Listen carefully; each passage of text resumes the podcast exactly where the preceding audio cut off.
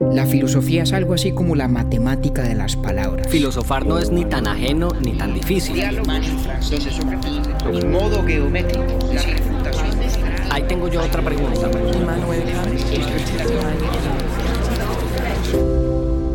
Urbi et Orbi a la ciudad y al mundo. Buenos días, buenas tardes, buenas noches. En el primer episodio de esta serie, David me dijo que iríamos cuesta arriba, buscando entender el concepto del mundo como voluntad de Schopenhauer, y así lo hicimos. Luego me prometió que el recorrido de hoy sería en bajada, y sí que resultó cierto el símil. En esta conversación, luego de explicar el rol de las ideas platónicas en la teoría de Schopenhauer, abordamos por fin su visión del arte y la noción de voluntad como fin en sí mismo representada en la música. A la luz de su idea del mundo como voluntad, se entiende también por qué Schopenhauer era un filósofo del pesimismo. No solo vale la pena escuchar esta segunda parte, sino también la tercera, que promete abordar las implicaciones éticas de la visión de Schopenhauer. Y lo haremos con un invitado muy especial, con quien terminaremos de descifrar la ecuación. Así que, sin más preámbulo, a continuación, Schopenhauer, la idea del arte.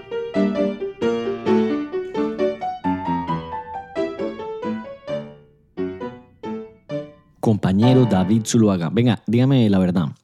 Eh, cuando usted planea los arcos narrativos de la temporada y me mete un autor difícil como este, ya usted sabe que vamos a hacer siempre tres episodios, pero me dice a mí que vamos a hacer nomás dos o cómo es la cosa. No, no, no, en lo absoluto. Eh, inicialmente nos habíamos propuesto hacer solamente dos capítulos sobre Schopenhauer, Sí. pero como en el primero usted... Me vio usted encarretado. Pues hombre, nos encarretamos los dos, pero además usted hizo Sí, unas sí, sí. preguntas muy importantes, muy oportunas, con las cuales me distrajo de la senda que inicialmente me había trazado, y para bien. Con lo cual, usted y yo terminamos de grabar y los dos quedamos, creo que con la sensación de que a esto le hacía falta un poquitico más, un centavo para el Eh, peso. Esa, sí, esa es la verdad de todo. Que además eh, me, me deja muy satisfecho que estos episodios que son tan, tan temidos por mí antes de comenzar las grabaciones resulten siendo en los que mejor papel de estudiante hago. Bueno, para que vea, para que vea. Lo mismo nos pasó con Kant, ¿no? Que íbamos a hacer Lo dos y terminamos haciendo tres. Oiga, le voy, a, le voy a a dar el dato inútil pero divertido hoy. ¿Cómo le parece que estaba yo buscando dónde la gente nos está escuchando y tal? Y me encontré con que en el último mes nos han escuchado una vez en Grecia. ¿De verdad? Sí, es, la, es en el país donde menos nos han escuchado. Claro, hay otros que ni siquiera una descarga. Lo que digo es de quienes nos escuchan, donde menos, Grecia, una vez, quién sabe quién fue. Entonces dije, voy a buscar un dato inútil pero divertido eh, sobre Grecia y encontré dos muy buenos. Pues me llamaron la atención. Uno, que el yoyo se lo inventaron en Grecia.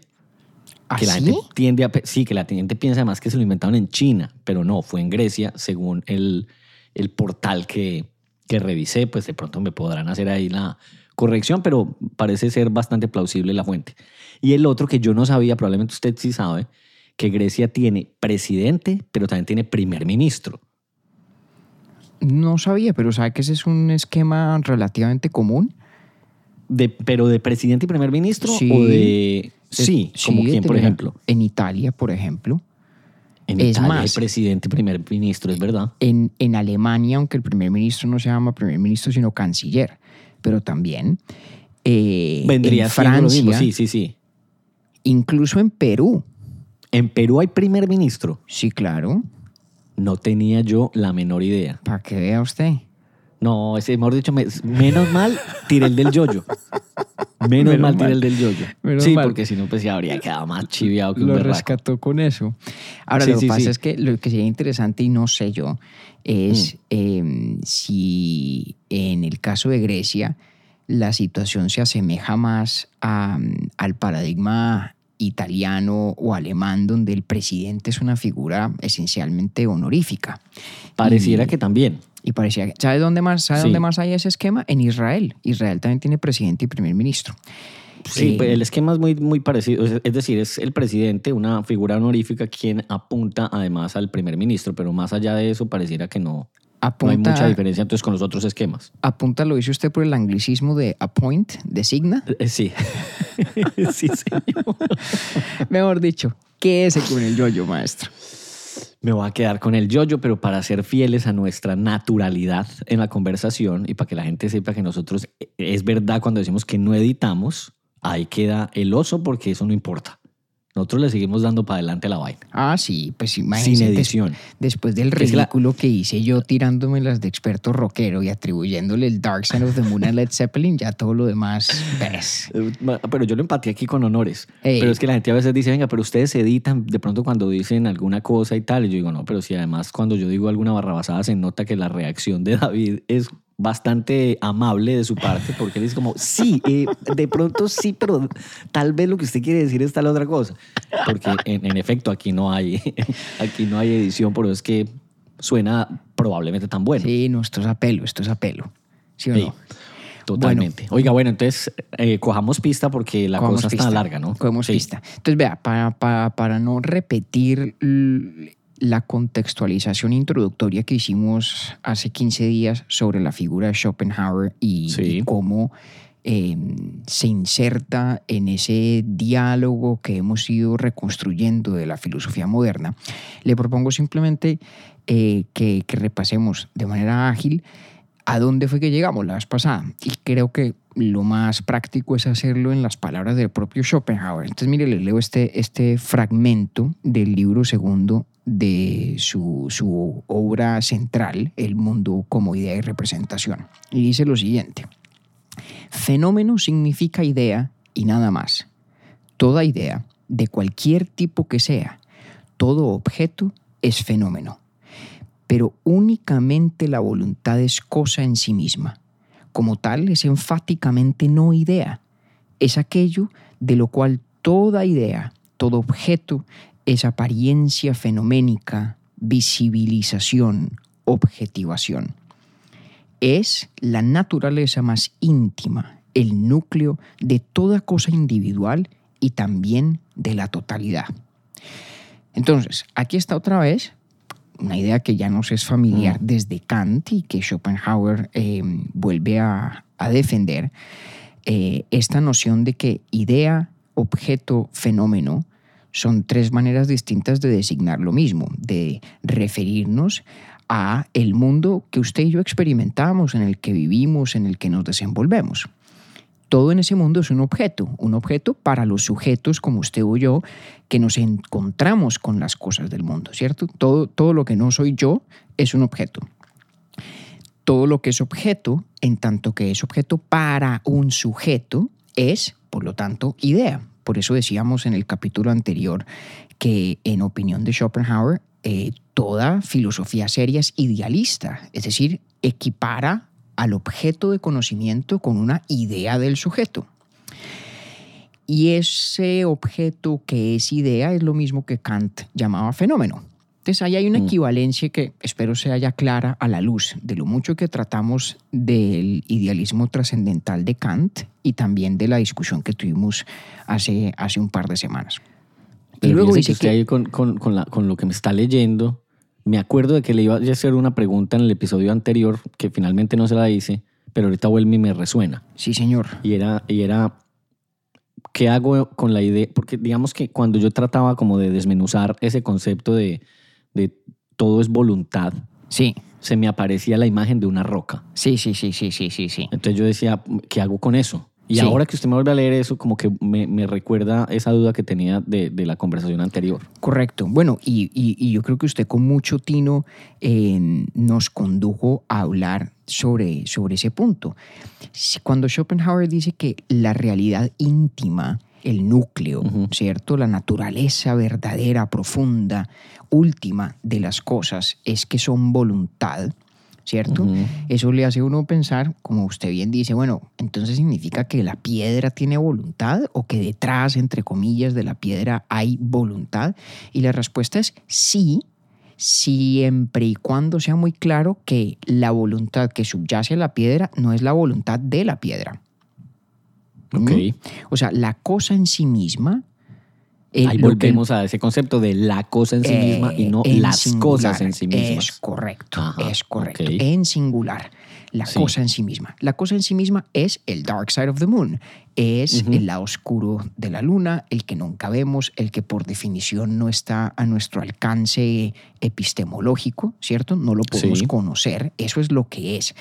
Eh, pero sabemos también es el sustrato fundamental de todo lo que sí existe y conocemos, es decir, de los fenómenos, de los objetos, de las ideas, ¿cierto? Entonces sí que hay voluntad detrás de la piedra, más no en la piedra misma. Correcto, correcto. Esa es una buena forma, esa es una buena forma de decirlo. Y de hecho, para ir un paso más allá, Octi, la voluntad que subyace metafísicamente a la piedra es la misma voluntad que subyace metafísicamente a cualquier otra entidad individual del mundo fenoménico.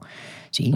La voluntad, entre comillas, detrás de la piedra es la misma voluntad detrás de usted, detrás de un libro que tengo aquí al lado mío, detrás del cuaderno, ¿no? Sí. Detrás de los fenómenos hay voluntad en singular.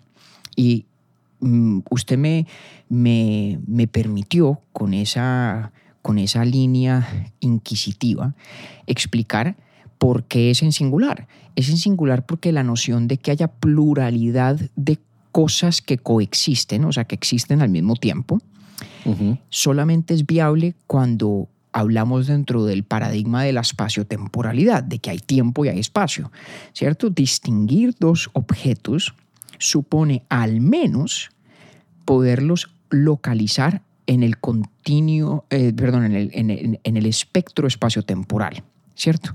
Sí.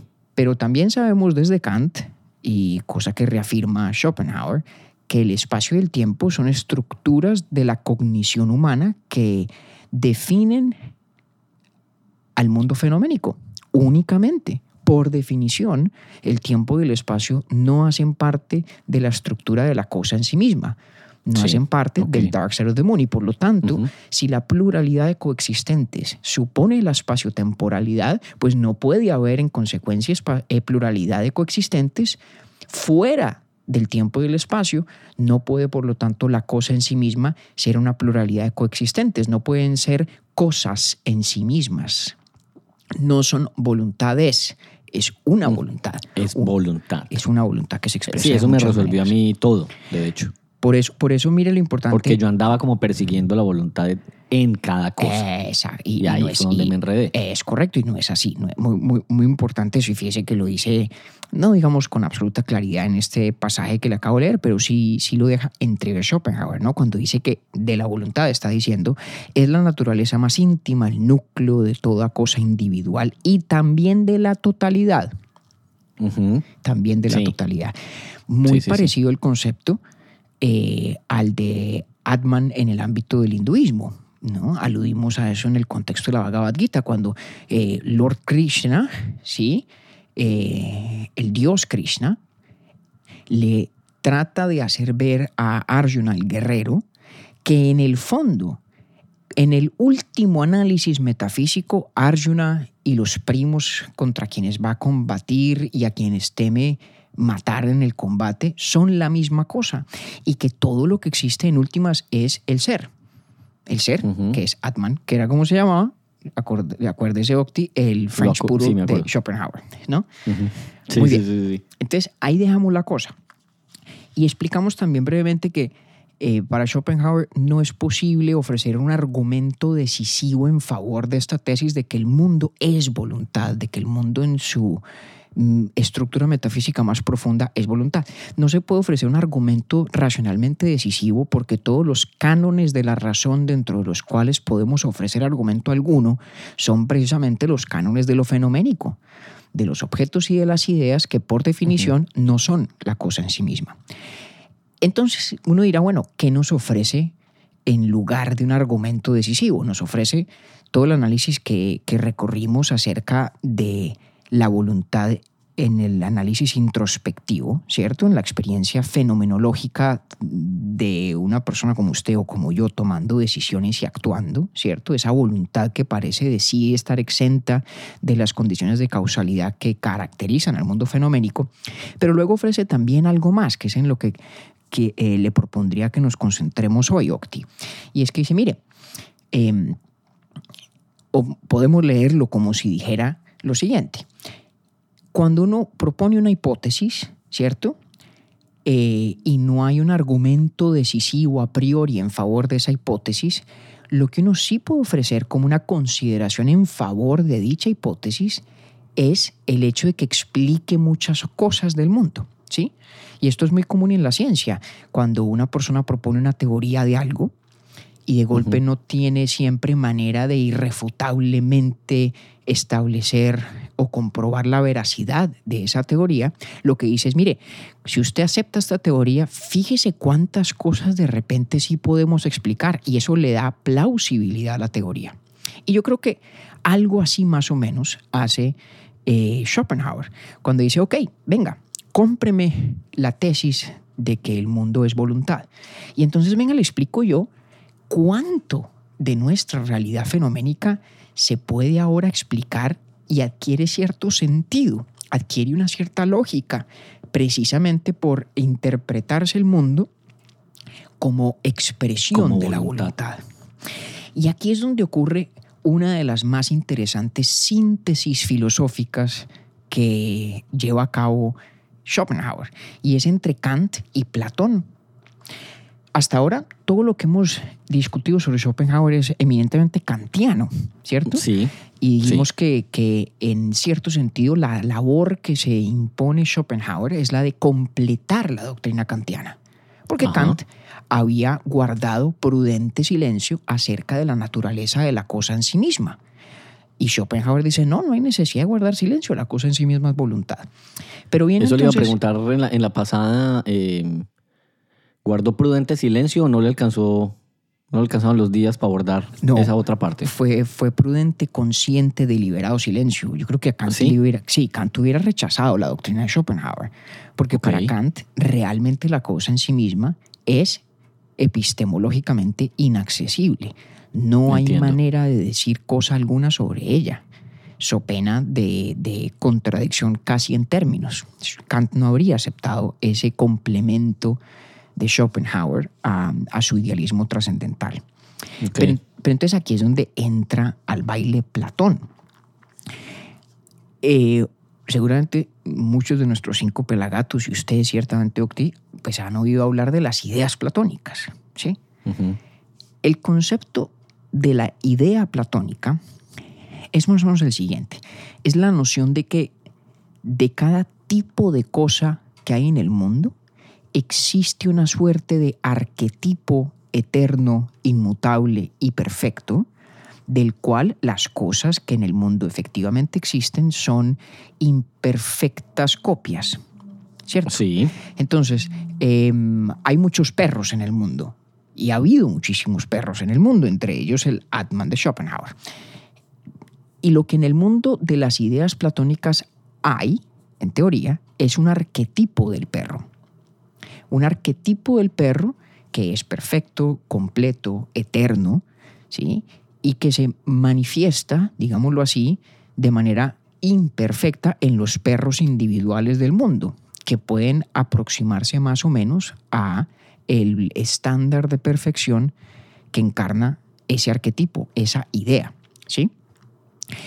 Así es. Un- Schopenhauer tiene una forma que a mí me parece muy, muy elocuente de explicar qué es una idea platónica, idea con I mayúscula. Y es que él, él- él hace una distinción entre la idea platónica y un concepto general. El concepto que de pronto usted o yo nos podemos formar de qué es un perro a fuerza de ver ejemplos. eso. ¿Cierto? A fuerza de ver ejemplos eh, particulares. Y entonces él dice, mire, un concepto es unas- una universalización post-REM, después de la cosa, después de encontrarme con los ejemplos individuales de, que ilustran ese concepto. ¿sí? Entonces yo veo un perro, veo dos, veo tres, veo cinco, veo diez y hago un ejercicio de abstracción. Digo, ah, venga, ¿qué es común a todos estos? ¿Qué características son realmente necesarias para ser un perro? ¿Qué características de golpe son suficientes? Y construyo, después de encontrarme con las cosas individuales, una noción general del perro. Eso es un concepto. Es un, es O sea, es un- una deducción. o inferencia, técnicamente hablando, pero ciertamente, es el resultado de la abstracción, ¿cierto? Yo Sí. abstraigo lo que observo en las cosas en- individuales. Sí. Eh, exacto. Hay Para, común denominador y de ahí sale el concepto. Es, es correcto, es correcto, más o menos. Por eso él Eso dice, dice. Schopenhauer que es un concepto. Eso es un concepto. Un concepto es una, una, una noción universal en el sentido de que es general, se propone eh, dar cuenta de una pluralidad de objetos, pero su, su estructura o su contenido es post-REM, después de la cosa, después de encontrarme con los ejemplos individuales. Vale. En cambio, la idea platónica es ante-REM, antes de las cosas, anterior a las cosas. La idea platónica no es cosa a la que usted pueda llegar a fuerza de inferencia, encontrándose con más y más y más ejemplos específicos, sino que es un arquetipo que precede a esas cosas. Y en el caso de Schopenhauer las precede de manera literal. ¿Qué es lo que dice él? ¿Qué es lo que dice él? Mire qué interesante esto. Dice, a ver, la voluntad es una sola, ¿sí? Y la voluntad, digamos, se expresa, se expresa en las cosas del mundo, que ya sabemos son plurales. El mundo es una sumatoria de entidades que coexisten. Una cantidad de, de objetos individuales que existen. Y la, la voluntad se expresa por vía de las ideas platónicas, por vía de ciertos arquetipos. Y esos arquetipos, ¿cierto? Tienen, digamos, distintos grados de individualidad. ¿Cuál es el arquetipo con el máximo grado de individualidad? Es el arquetipo del ser humano.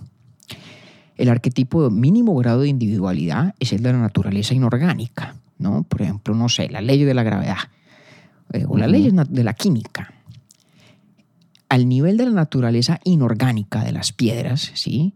El arqueti- la- eh, digamos, hay en la piedra concreta de este mundo, lo que hay es una expresión en un ejemplo específico de la idea platónica de la piedra. Pero esa idea tiene menos individualidad que la idea platónica del perro. Y tiene aún menos individualidad que la idea platónica de un ser humano. De un ser humano. ¿En qué sentido hablamos aquí de individualidad? En el sentido de que las, las existencias concretas en este mundo nuestro fenoménico, que son reflejo o que son encarnación específica de cada idea platónica, de cada arquetipo, ¿sí? tienen mayor o menor, digamos, grado de diferenciación entre sí. Las piedras entre sí son menos diferentes, nos propone pensar Schopenhauer, que los perros entre sí, y mucho menos diferentes entre sí que los seres humanos entre sí. ¿Ya? Ok. Entonces, digamos, a riesgo de caricaturizar la cosa un poco, imagínese a la voluntad diciendo, bueno, venga, ¿cómo me voy a expresar? ¿Cómo me voy a desplegar en el mundo fenoménico? Entonces se le llega Platón y le ofrece a la voluntad el catálogo de todas las ideas platónicas y la voluntad va a por ellas y se expresa por vía de todas las ideas platónicas en una pluralidad, no digamos infinita, tal vez infinita en el tiempo, pero ciertamente incontable de especímenes individuales. Entonces la voluntad quiere, digamos, expresarse en el rango total de lo que puede existir. Y esto es muy parecido a una idea de la escolástica, ¿sí? de la filosofía cristiana medieval, que es el principio de plenitud. De eso hablamos un poquito cuando hicimos nuestro capítulo hace mucho rato sobre filosofía medieval, porque había una cuestión que se discutía mucho, bueno, y es por qué si Dios es perfecto, la creación tiene tantos grados de imperfección distintos. Sí. Obviamente, Sí, sí, ni- ninguna criatura es perfecta, pero hay criaturas más perfectas que otras. ¿Por qué crea Dios criaturas más imperfectas? ¿Para qué se toma Dios la molestia de crear piedras pudiendo crear simplemente seres humanos a imagen y semejanza suya? Alguien dirá, bueno, porque es que para que los seres humanos puedan existir necesitan de los ríos y las piedras y los bosques y tal. Pero esas necesidades son decretos divinos. Dios bien podría haber creado un ser humano que no necesitara agua, ¿no? Por ejemplo. Entonces la respuesta que daban ciertos escolásticos es la idea del principio de plenitud, de decir que la creación consiste en llenar el espacio todo o el rango completo de lo que puede existir sin ser perfecto como Dios mismo. ¿Qué significa para Dios crear? Significa llenar ese espacio cabalmente. Por eso es principio de plenitud. Es una plena expresión de la divinidad. Por definición, por definición, lo creado va a ser imperfecto, ¿cierto? Porque lo único perfecto es Dios mismo, ¿sí? Entonces, todo lo creado va a ser imperfecto, por, por, por lógica pura. ¿Y por qué hay tantos grados de imperfección en la creación? Pues porque crear en el contexto de Dios, dicen estos escolásticos, es abarcar la totalidad del rango de posibles existencias imperfectas. Yo creo que una lógica muy semejante subyace a la propuesta de Schopenhauer. La voluntad se expresa, se expresa en el mundo fenoménico y se expresa en un principio de plenitud, en cierto sentido. Se expresa eh, encarnándose en ejemplares individuales de todas las ideas platónicas. Entonces, la estructura racional de nuestro mundo es la estructura de las ideas de Platón. Platón tenía la razón. Son esas ideas como arquetipos, como universalitas ante rem, ¿sí? como paradigmas y no como meras abstracciones de lo que en efecto existe, el vehículo, el conducto a través del cual la voluntad se manifiesta en el ámbito fenoménico. Entonces las cosas se manifiestan en el plano fenoménico, pero De- se explican desde las ideas platónicas. Es correcto. Las ideas platónicas, digámoslo así, son eh, el mecanismo de traducción que nos mueve de la voluntad como cosa en sí misma a los objetos del mundo que usted y yo en efecto nos encontramos. Porque claro, ni usted ni yo ni nadie... Otra vez, otra vez, dígame eso otra vez, al favor. A ver, eh, está la voluntad, ¿cierto? Sí, sí. Realidad metafísica última de lo existente. En el fondo, De acuerdo. todo es voluntad. Pero usted y yo vivimos en el mundo de perros y gatos y computadores y libros y personas, ¿cierto? Individuales. ¿Cómo es que la voluntad llega a eso como expresión? O sea, por, cómo, cómo es que la voluntad de ser una única cosa Se Está expresan allá. tantas. Eh, se expresa en tantas y se expresa en estas y no en otras.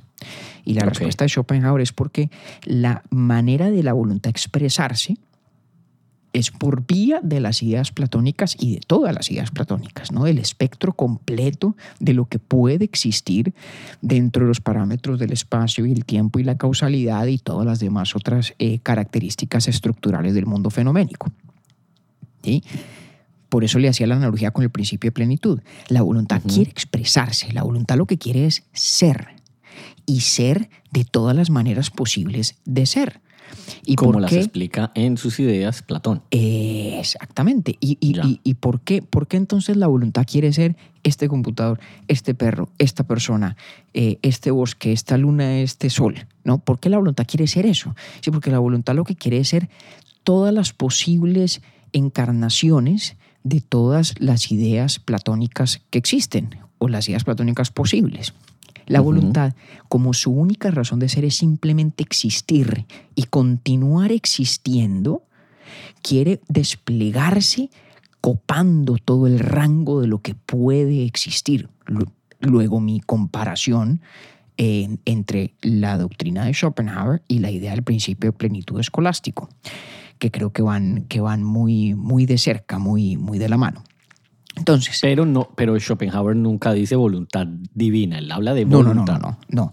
La voluntad Exacto. de Schopenhauer, digamos, es totalmente diferente de la divinidad Ajá. cristiana, ciertamente. Aunque Ajá, exacto. lo que Schopenhauer tiene para decir del cristianismo es muy, muy, muy interesante, cuestión de la que nos ocuparemos un poco más, yo creo, en el, en el, próximo, en el próximo capítulo sobre esto. Vale, ok. Muy bien.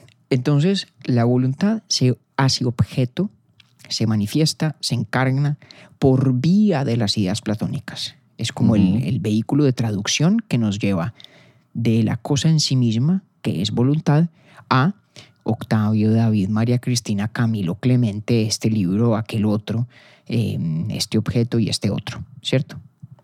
Sí. Muy bien. Este y aqueste, para que usted ahí... que no lo- no lo vayan a extrañar. a la clientela que lo... para que no lo vayan a extrañar. Muy bien. Sí. Una pequeña, una pequeña digresión aquí, si me lo permite, Octi. Sí. En, esta, en, en toda esta noción, en toda esta idea, hay en, además una antropología muy interesante, una teoría muy, muy, muy interesante de qué es el ser humano.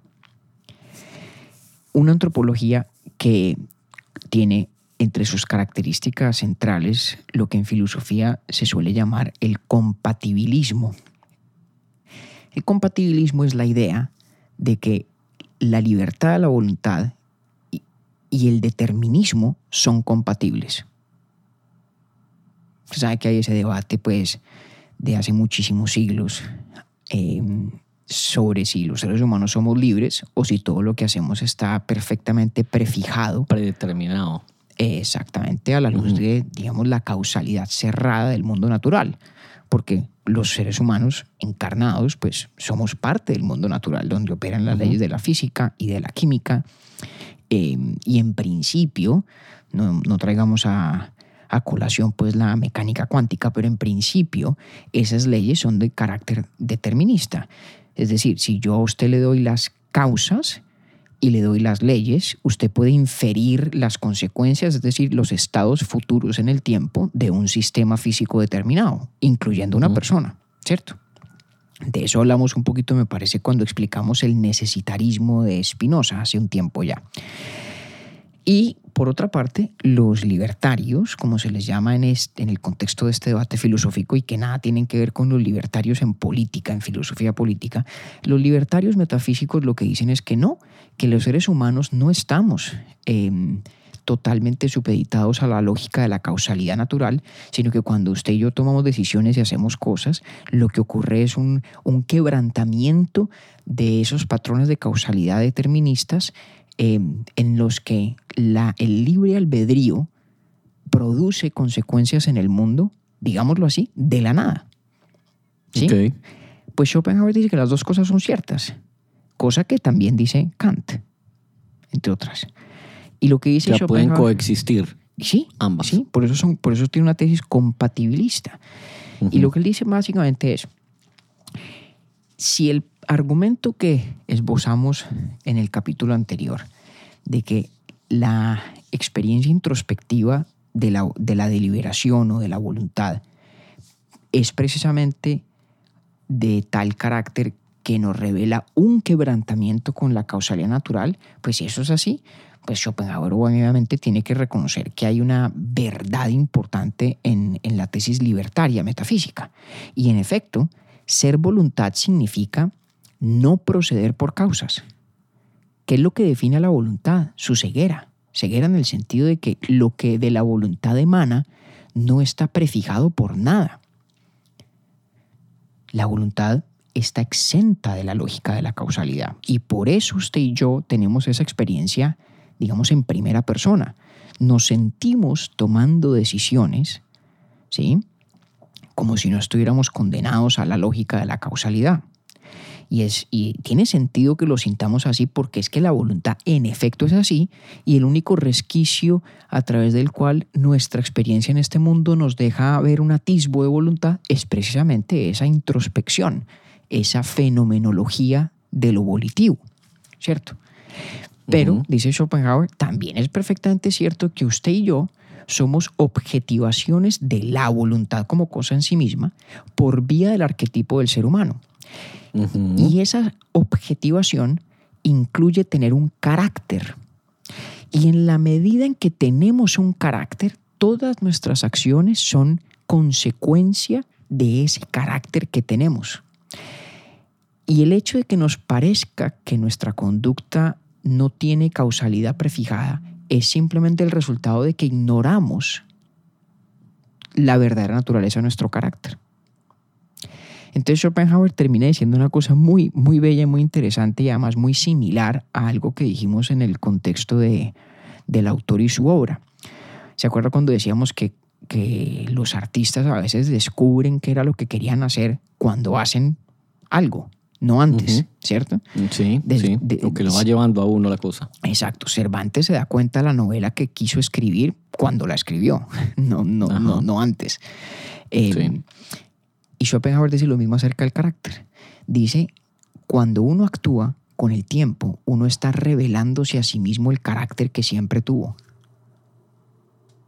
O sea que nuestras acciones las vivimos, las experimentamos como plenamente libres, pero en el fondo también son plenamente determinadas, simplemente que no tenemos conocimiento completo y preciso de los antecedentes causales de esas acciones. ¿Cuáles son esos antecedentes? Pues los componentes o elementos de nuestro carácter. Y por eso uno se descubre a sí mismo en la conducta. Una, cosa interesante, ¿no? Muy. Muy. Muy bien. Entonces, estoy dando vueltas. Usted siga que, que estoy. Si, Bueno. si- si me viera la cara que estoy haciendo en este momento, se daría cuenta que estoy enganchado. Entonces hágale usted dele. Bueno, muy bien, muy bien, muy bien. Entonces, ya explicamos un poco eh, el rol de las ideas platónicas eh, como el mecanismo de objetivación, de expresión de la voluntad, de cómo la voluntad, eh, a la manera del Dios cristiano entendido por la escolástica, quiere copar el rango pleno de lo que puede existir, ¿no? ese principio de plenitud escolástico que veo yo también aquí en, en Schopenhauer. Y hasta ahí muy bien. Bacano es pensar que, uno, que, que Kant no haya echado mano de, de esas ideas para explicar o para decir algo sobre la- las cosas. Bueno, porque acuérdese que Kant hacía mucho rato se habría bajado el bus de Schopenhauer. Sí, sea- exacto. Por eso lo digo. Como que el man no. Ahí no encontraba solución. No, no, no, no, No hay no, no, problema. no, no, no. Para nada. Para no nada. podemos decir nada. Lo que decimos es desde nuestra experiencia. Es, es correcto. Nada más allá. Es correcto, es correcto, es Chévere. correcto. O sea, bien interesante la vuelta que le da más adelante Schopenhauer. Correcto, correcto, correcto. Muy bien. Bacano, bacano eso. O sea, Entonces- esto, mejor dicho, el universo extendido de Marvel es una huevonada al lado de, de lo que usted me está llevando desde el, desde el, desde el episodio anterior. Oiga, a propósito de eso, un dato ese Mm. sí muy curioso. ¿Cuál? Fíjese que toda esta noción, esta imagen del mundo que es idea, fenómeno, objeto de este lado, pero que es voluntad del otro, ¿no? Y la voluntad, no sé, a mí a veces se me viene la imagen como, como de un mar encrespado, ¿no? De una tormenta, de de una fuerza avasalladora, imposible de predecir, de controlar, de dominar. eh, y un poco esa es la voluntad. ¿Sabe quién le sacó mucha, mucha tiza literaria a esa idea de Schopenhauer? H.P. H.P. Lovecraft, el, el escritor americano de, de ciencia ficción. Y de hecho, en ese sentido, podríamos decir que Schopenhauer es el abuelo conceptual de Stranger Things, la serie No Netflix. jodas, ¿verdad? Claro, porque Stranger Things está bastante Pues, inspirado en Lovecraft Sí. y Lovecraft a- Lovecraft a su vez muy inspirado en Schopenhauer. De hecho, eh, uno de los términos que Schopenhauer usa muy recurrentemente, de nuevo, de la tradición hinduista, es el término el velo de Maya. El velo de Maya en el hinduismo es, digamos, el velo de la ilusión, el velo que nos hace ver. el Hablamos de ese en un episodio en un taller. ¿Cómo? Me acuerdo. Nosotros hablamos del velo de Maya en un taller o en, un el- episodio. En el, taller, de lectura sobre el nacimiento De- la tragedia de Nietzsche. Porque Ajá, Nietzsche, claro, ¿no? claro. en ese Sí, sí, primer sí. libro, todavía tan empapado de Schopenhauer, pues obviamente habla en las mismas, en las Mm. mismas, eh, eh, con, con los mismos términos, perdón, que el propio Schopenhauer, ¿no? Nietzsche usa el principio individuationis, el velo de Maya, etcétera, etcétera. La idea del velo de Maya es que, digamos, la realidad como nosotros nos la encontramos es la realidad cubierta, digamos, con un velo. El velo de nuestras estructuras cognitivas que cubre a la voluntad. Si Mm. yo rasgara el velo de Maya, si tratara de ir a ver el mundo fuera de mis estructuras cognitivas, ¿qué vería? Vería la voluntad. Hmm, Y la voluntad es un poco como ese submundo de Stranger Things, ¿no? Qué bacano. O sea, la idea, la idea del, del paso a ese otro, esa otra cara del mundo que está en Stranger Things es en el Ujú. fondo una noción de Schopenhauer, eh, mediada, pues en este caso, por, por, por la obra de H.P. Lovecraft.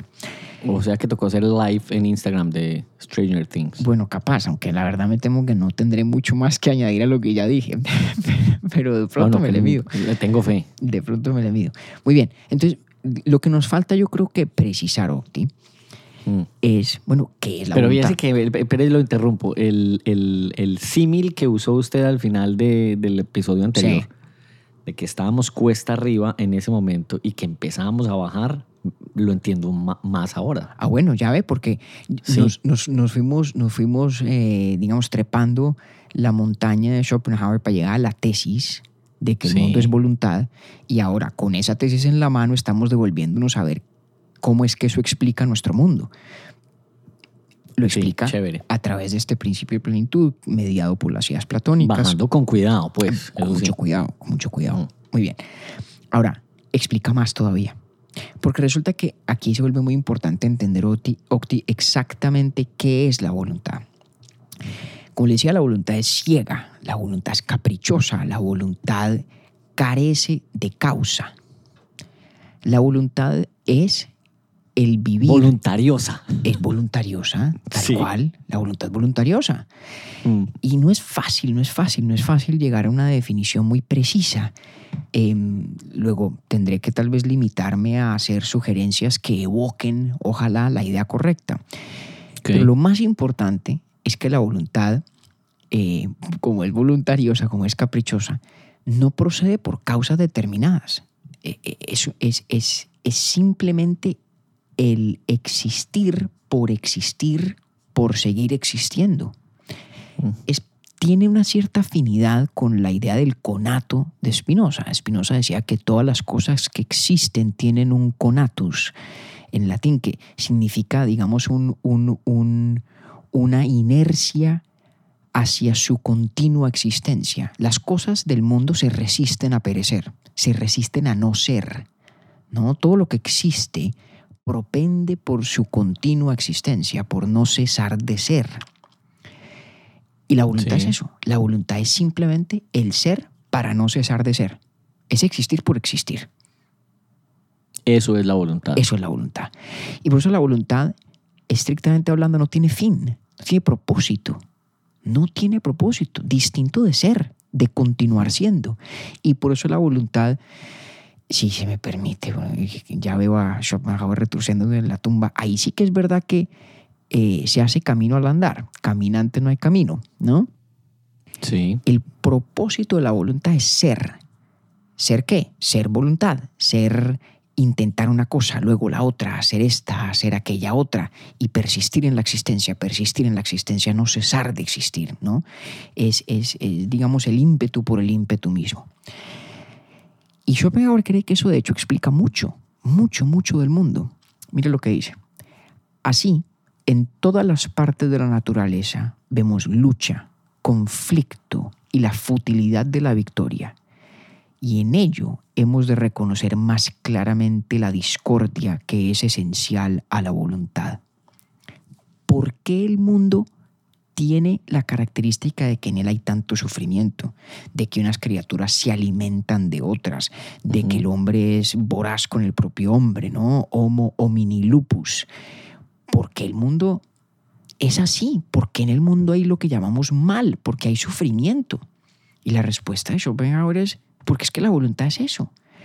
La voluntad es, eh, como, se, como se traduce en las, en las versiones en inglés de esta obra, striving, ¿no? Es la lucha por la lucha misma. Y O sea, la voluntad es caos. no, no, no tanto caos, no tanto caos, aunque tiene un elemento de aparente caos, Ok. sino la lucha por la lucha misma. La voluntad es el, lo que, la existencia bregando a persistir. Y eso, y eso traducido al mundo fenoménico, traducido al mundo nuestro, que ya ha sido mediado por todas las ideas platónicas que son arquetipos de las individuales existencias que en este mundo nuestro hay, ¿sí? se expresa en lucha y en conflicto y en sufrimiento si en sí misma la voluntad es, digamos, el ímpetu de la existencia que no quiere más que seguir existiendo, de este lado de la luna, en esta cara que sí vemos, eso se traduce en lucha, en combate, en conflicto, en discordia. Y para, Mm. para, para Schopenhauer hay, una, hay un simbolismo muy potente en el hecho de que todas las criaturas orgánicas se alimentan y defecan. Y Schopenhauer habla de esto. ¿Ah, sí? Sí, sí, sí, sí, sí. Por eso es que Schopenhauer es, entre tantas otras cosas que ya hemos dicho de él, un precursor importantísimo del psicoanálisis. Qué locura. Muy importante y sabe para que me- como, como, como yo ando estudiando juicioso para todo lo demás, me, me, me prendió usted la, la, la bombilla con el tema de la, de la lucha, porque luego más adelante vamos a hablar en otro episodio de Unamuno, y Unamuno dice que la agonía es lucha. Ah, bueno, eh, un momentito. eh, téngalo allá. Pero eso es como para hacer uno, uno, eso es un spoiler ahí, pero como usted, usted sabe- como ya me puse a hacer tarea, yo lo estoy haciendo Me porque me usted, hermano, una clavada dura. este téngalo mes. allá. Pero Eso, mire, pero voy bien, o sea, como que por allá voy a poder anclar. deténgase, en buen de- puerto. deténgase en esta observación que hace Schopenhauer. ¿Qué significa engullir algo? ¿Qué significa consumir algo? Significa que una forma de vida, ¿sí? que digamos en este caso encarna o manifiesta una idea platónica de más alto grado de individualidad, consume a otra forma de existencia de menor grado de individualidad. Hay una jerarquía Sí. en las ideas católicas, que, perdón, católicas no, platónicas, que se refleja, digamos, en la cadena alimenticia del mundo natural, ¿no? Mm, Cuando, vamos a decir cualquier cosa, cuando, cuando una vaca está pastando, ese acto es un acto destructor, es un acto de discordia, Sí, es un acto es. de lucha, es un acto bélico, en el cual una forma de vida que encarna una idea platónica más individualizada, que es la idea de la vaca, ¿no? está para continuar existiendo, deshaciendo la existencia de una forma de vida de menor jerarquía, digamos, en, en el organigrama de las ideas platónicas, que es la existencia del pasto. Y luego lo propio ocurre cuando una persona consume carne. ¿Y en qué termina lo que usted consume? En excremento. ¿Y qué es lo que pasa con el excremento también? Que en últimas se reincorpora el ciclo orgánico para dar lugar a nuevas y otras formas de vida. En ese sentido, el mundo natural, ¿sí? Está sellado, está cerrado. Una cosa consume a la otra y el fruto o el resultado de ese consumo a su vez estimula la creación de otras formas de vida de otro tipo y es una lucha perpetua que parece no avanzar. ¿Por qué parece no avanzar o por qué no cambia? Simplemente es un ciclo. Pues porque es que el propósito de la voluntad es simplemente perpetuarse, Mm. seguir existiendo. No tiene un Me carácter... provoca decir que, que Schopenhauer despersonaliza la voluntad. Total, total. Por el- eso es exactamente sí. correcto, Octi. Impecablemente bien dicho. Por eso es tan difícil explicar qué es, porque es muy difícil explicar qué es una voluntad despersonalizada. Usted lo ha dicho. ¿Sí? Sí, wow, porque claro, es simplemente un- una forma distinta de decir lo que usted acaba de decir. O sea, cómo Y- una entidad absorbe la otra Ah, y aún la voluntad persiste. eh, correcto. Pues, puta. Correcto. Wow. Y vea, no había más- dicho yo tantas groserías en Orbi et Orbi como en esta serie. Eso Más- era su papel. Se supone, ¿no? Más, más freudiano todavía, avant la lettre. Dice Schopenhauer que Mm. tal vez la expresión orgánica más pura del carácter de la voluntad es la sexualidad. Mejor, la genitalidad. Los órganos genitales, Sí. digamos, dice Schopenhauer, casi que tienen vida propia.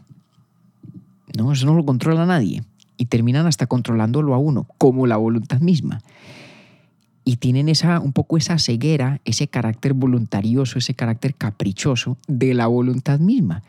Dice, miren, tal vez la más pura, pura, destilada eh, encarnación de la voluntad es la genitalidad. ¿Cómo le parece? Y esto bastantes años antes de Freud, ¿no? Casi 100 años antes de Freud. Sí. Casi 100, tal cual. Y todo esto para llegar a decir que cuando la gente observa el mundo fenoménico dice, caramba, tanto mal, tanto sufrimiento, tanta peste, tanta tragedia, tanta muerte, tanto de todo. Dice Schopenhauer, pues claro, efectivamente, ¿qué más espera uno de la voluntad? Si es que la voluntad es lucha, la voluntad es perpetuarse en este ciclo de existir una expresión suya a costa de la otra, pero nunca en detrimento del todo de que son cada una de estas cosas individuales expresiones. Haga de cuenta Mm. Krishna hablándole a Arjuna en la Bhagavad Gita. Haga de cuenta. Y por eso es que Schopenhauer es un pesimista. Porque la Eso le iba respuesta... a decir, o sea, ahí ya, ahí ya usted, mejor dicho, Ah, me pavimentó la ese es- carretera para yo entender por qué el man era como Eh, era. Ese es el pesimismo de Schopenhauer. Porque él dice, ¿y qué más quieren? Ese ¿O es el qué, ma- qué pesimismo otra cosa están esperando? Ese es el pesimismo Wow. de Schopenhauer. Dice, es que el mundo es voluntad, el mundo es sufrimiento. Y, eh, el mundo es el peor de todos los mundos posibles. Y aquí no cabe ninguna teodicea, aquí no cabe ninguna teoría para tratar de demostrarnos que lo que parece malo, lo que parece sufrimiento en realidad no lo es. Dicen, no, no, no, aquí lo único que cabe es reconocer que esa es la única forma como un mundo podría ser cuando ese mundo es objetivación de la voluntad. Porque es que la voluntad es eso, la voluntad es discordia, es lucha, es conflicto, es perpetuación en la existencia simplemente con el fin de seguir existiendo, punto. Eso es la voluntad. Mm. Vaina seria, ¿no? Claro, y entonces esa voluntad encuentra en las ideas platónicas, no sé si estoy volviendo to- nada, todo lo que hablamos, pero es como que la voluntad encuentra en las ideas platónicas el principio ese que usted muy bien comparó con, con la plenitud, pero no le importan las entidades específicas. No, además porque la sola no- noción, claro que no, por- Exacto. claro la que no. cosa en sí misma. es la cosa Y en la sí cosa en misma. sí misma persiste. Además, además porque casi que la formulación de esa hipótesis ya violenta la idea misma, ¿no? Porque cuando uno dice que a la voluntad no le importan, por ejemplo, la individualidad de Octavio o la de David o la de. Clemente o la de María Cristina o la de este libro o la de aquella piedra, es- está, fíjese que esa, esa formulación ya separa ontológicamente la voluntad de esas cosas individuales como si fueran, digamos, dos Es realidades cierto. diferentes. Cuando no, es que Es esas cierto. cosas individuales son nada distinto de A expresiones concretas de la voluntad mediadas por las ideas platónicas correspondientes. Y así es, Y así es.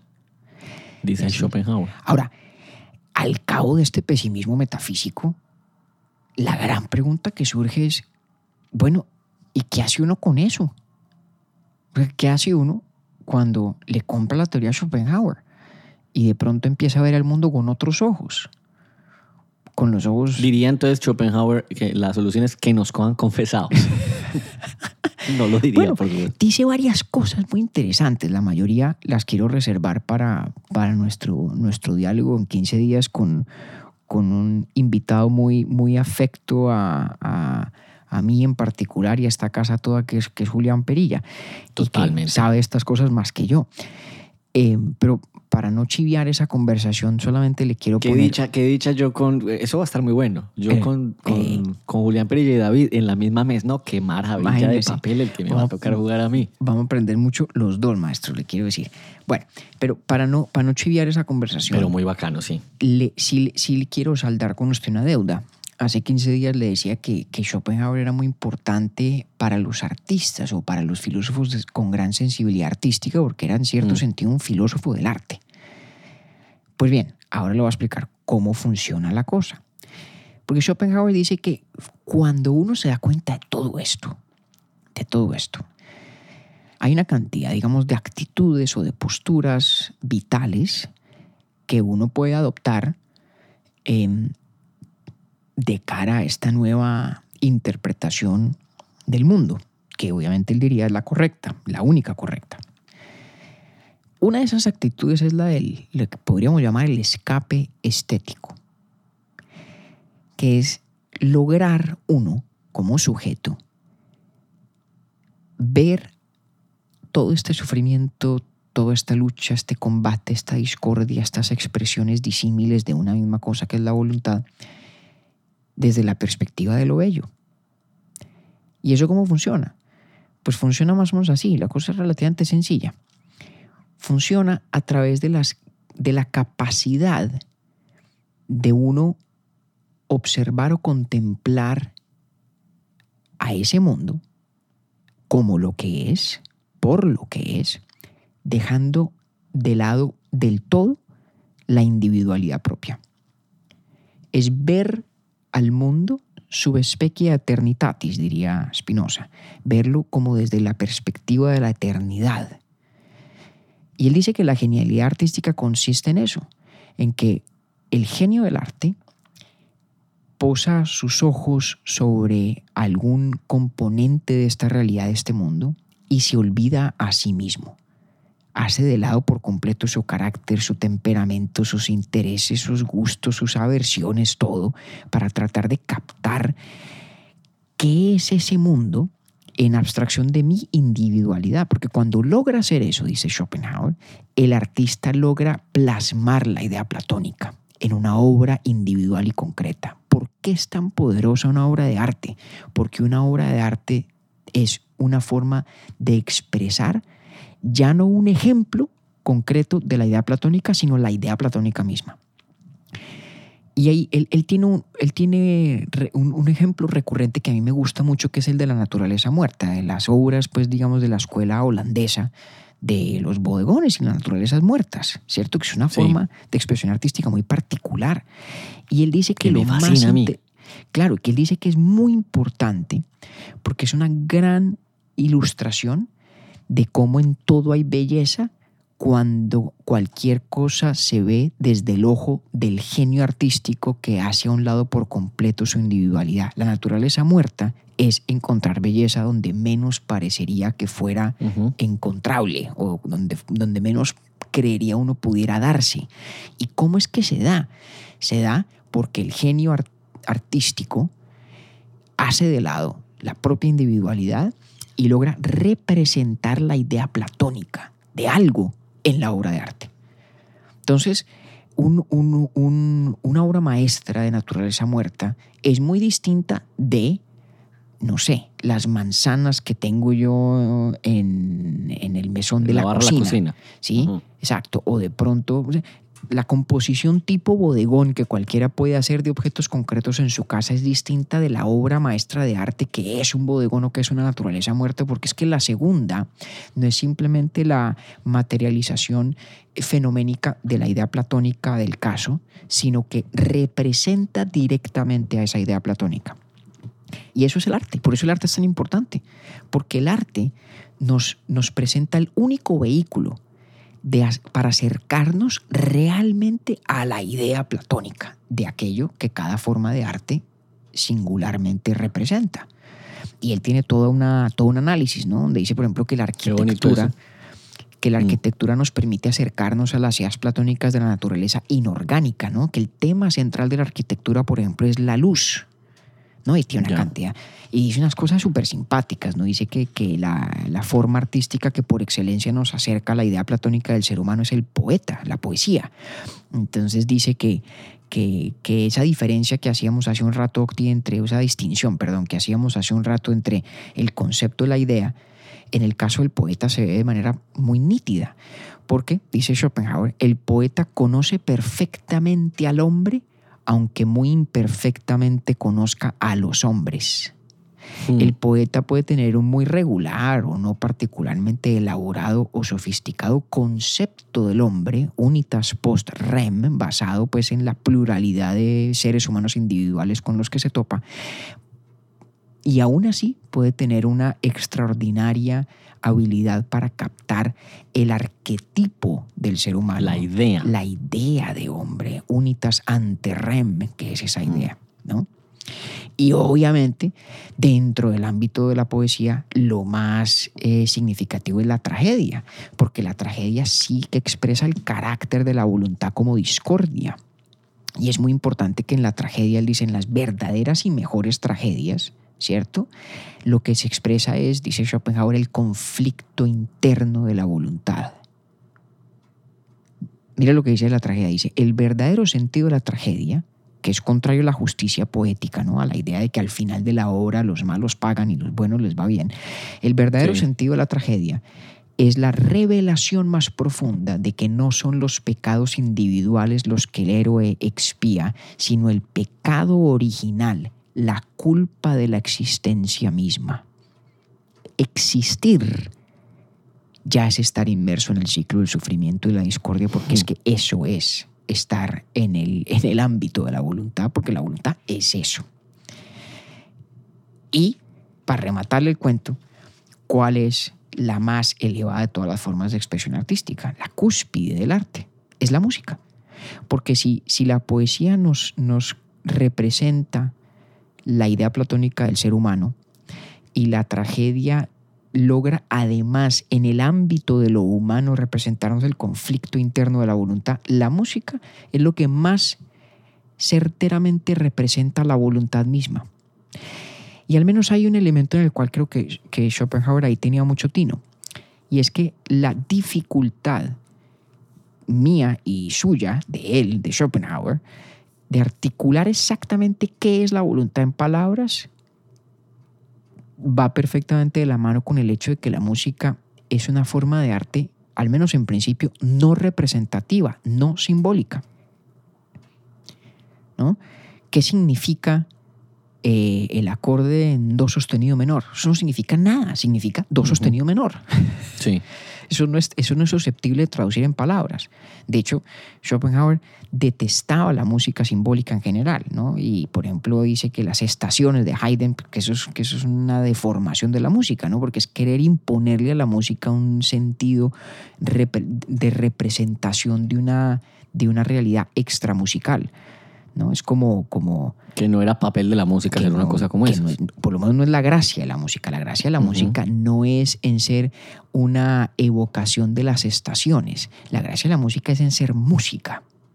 Yo creo que en eso Schopenhauer seguramente y, sí, no Schopenhauer sé si diría para las estaciones, las estaciones. Exactamente, o, un cuadro de las estaciones, o qué sé yo, ¿cierto? Pero no la música. Pero no la música, porque la música es lo que más se aproxima a, esa, eh, a ese capricho voluptuoso de la voluntad, ¿no? A ese simple ímpetu de ser, a esa fuerza de las estructuras armónicas y melódicas de tener, digamos, una, una, lógica propia para desenvolverse que no es susceptible de traducción en palabras. Mm. ¿Mm? Aunque no tiene que ser revisada en otra cosa.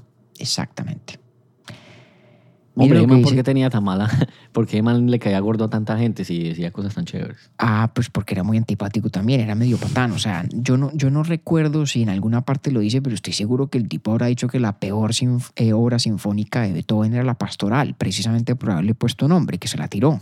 ¿no? Entonces, como tiene nombre. que eso hablamos también en el taller, ¿no? Eh, claro, uno inevitablemente termina pues escuchando eh, a los pastorcitos con sus flautas en la Arcadia imaginada cuando si mm. no hubiera tenido ese título nunca, capaz que nadie oye eso cuando escucha la sexta sinfonía de Beethoven. Mm. Llega al punto Schopenhauer de decir lo siguiente, Octi. De manera que podríamos referirnos al mundo como música encarnada, tanto como voluntad encarnada. La música de todas las formas de creación humana, ciertamente de creación artística, es la que más directamente nos pone en contacto con la naturaleza de la voluntad como realidad metafísica última. Y vuelve y juega. Espero que esto se haya más que obvio, porque el nacimiento de la tragedia eh, es también, en palabras del propio Nietzsche, una discusión sobre el espíritu de la música. Sí, que es muy bacano. Dejémoslo hasta ahí. Que resultó, que resultó sí, dejémoslo hasta ahí porque además, pues ya con, con Don Julián, ¿a dónde me van a llevar ustedes dos hermanos en la próxima? Pues es que el escape estético, como lo he llamado yo aquí, bueno, obviamente recurriendo a las palabras del propio Schopenhauer, pero e, el escape estético no es la única postura a la que lo convoca eh, a uno esta forma de ver el mundo esta doctrina, esta metafísica de Schopenhauer, tiene otras expresiones más propiamente éticas que son fascinantes. Pero entonces eh, Schopenhauer dice que en la única parte donde no hay sufrimiento es en el arte. ¿ok? No, no es que en el arte no haya sufrimiento, sino que cuando ya reconocemos... Más bien en la obra, porque en el arte sí, en el recorrido sí que hay mm, sufrimiento. Pero, pero tampoco, porque fíjese que de lo que se trata ya no es de resolver el sufrimiento. Ese es el punto. El punto es que el sufrimiento ya no hay que ni tratar de evitarlo. No hay que resolverlo. No hay que resolverlo, no hay que tratar de, como dirían en inglés, explain it away.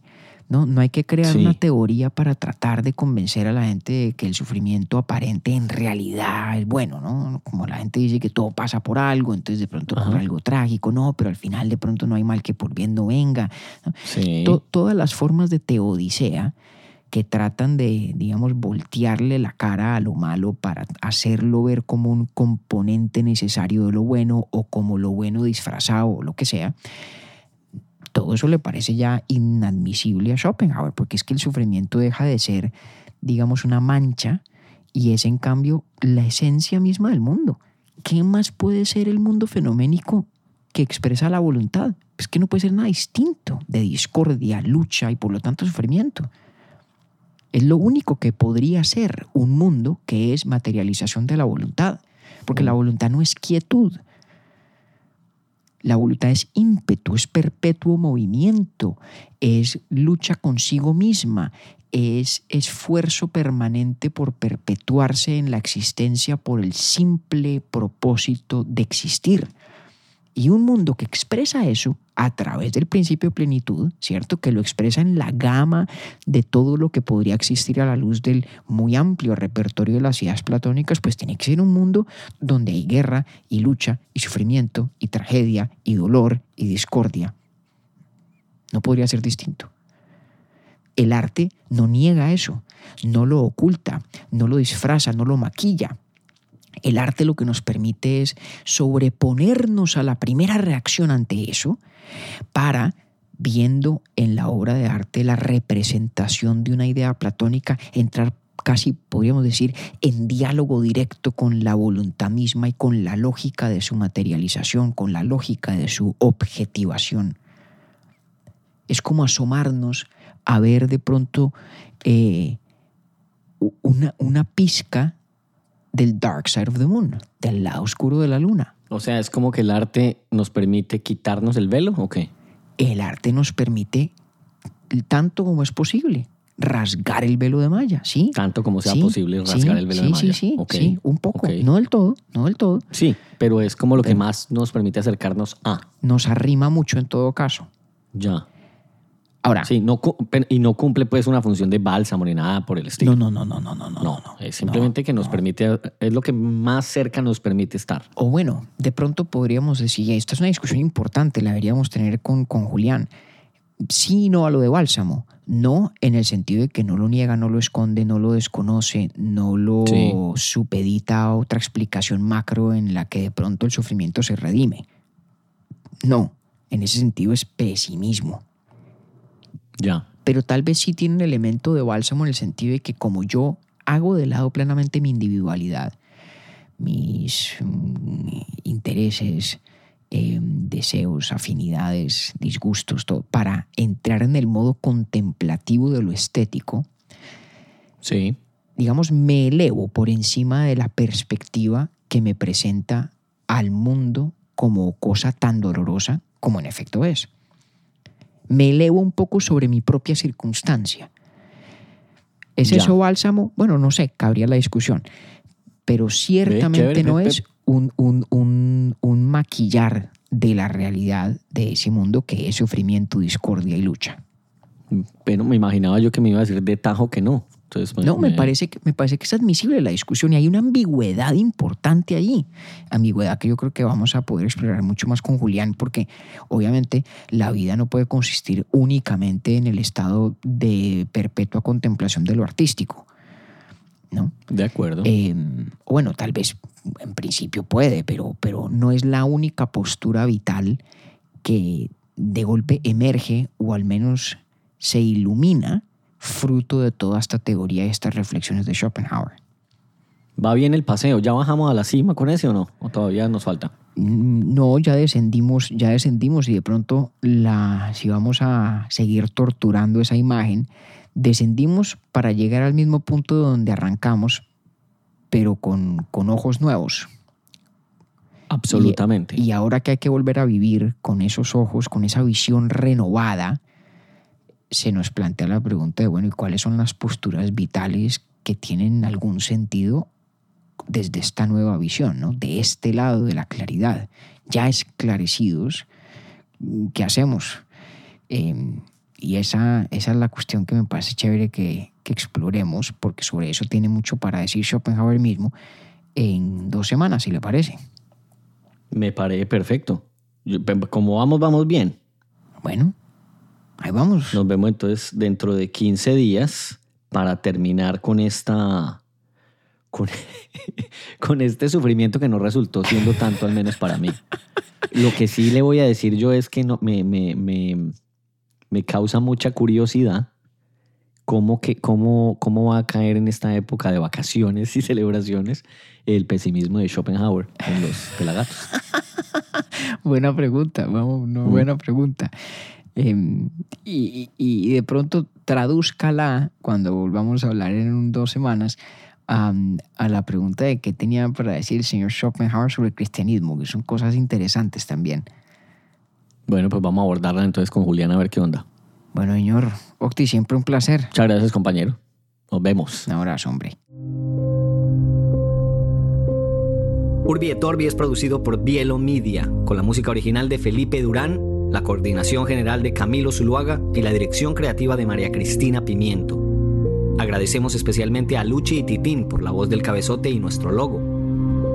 Nosotros somos David Zuluaga y Octavio Galvis. Feliz día, feliz tarde o feliz noche.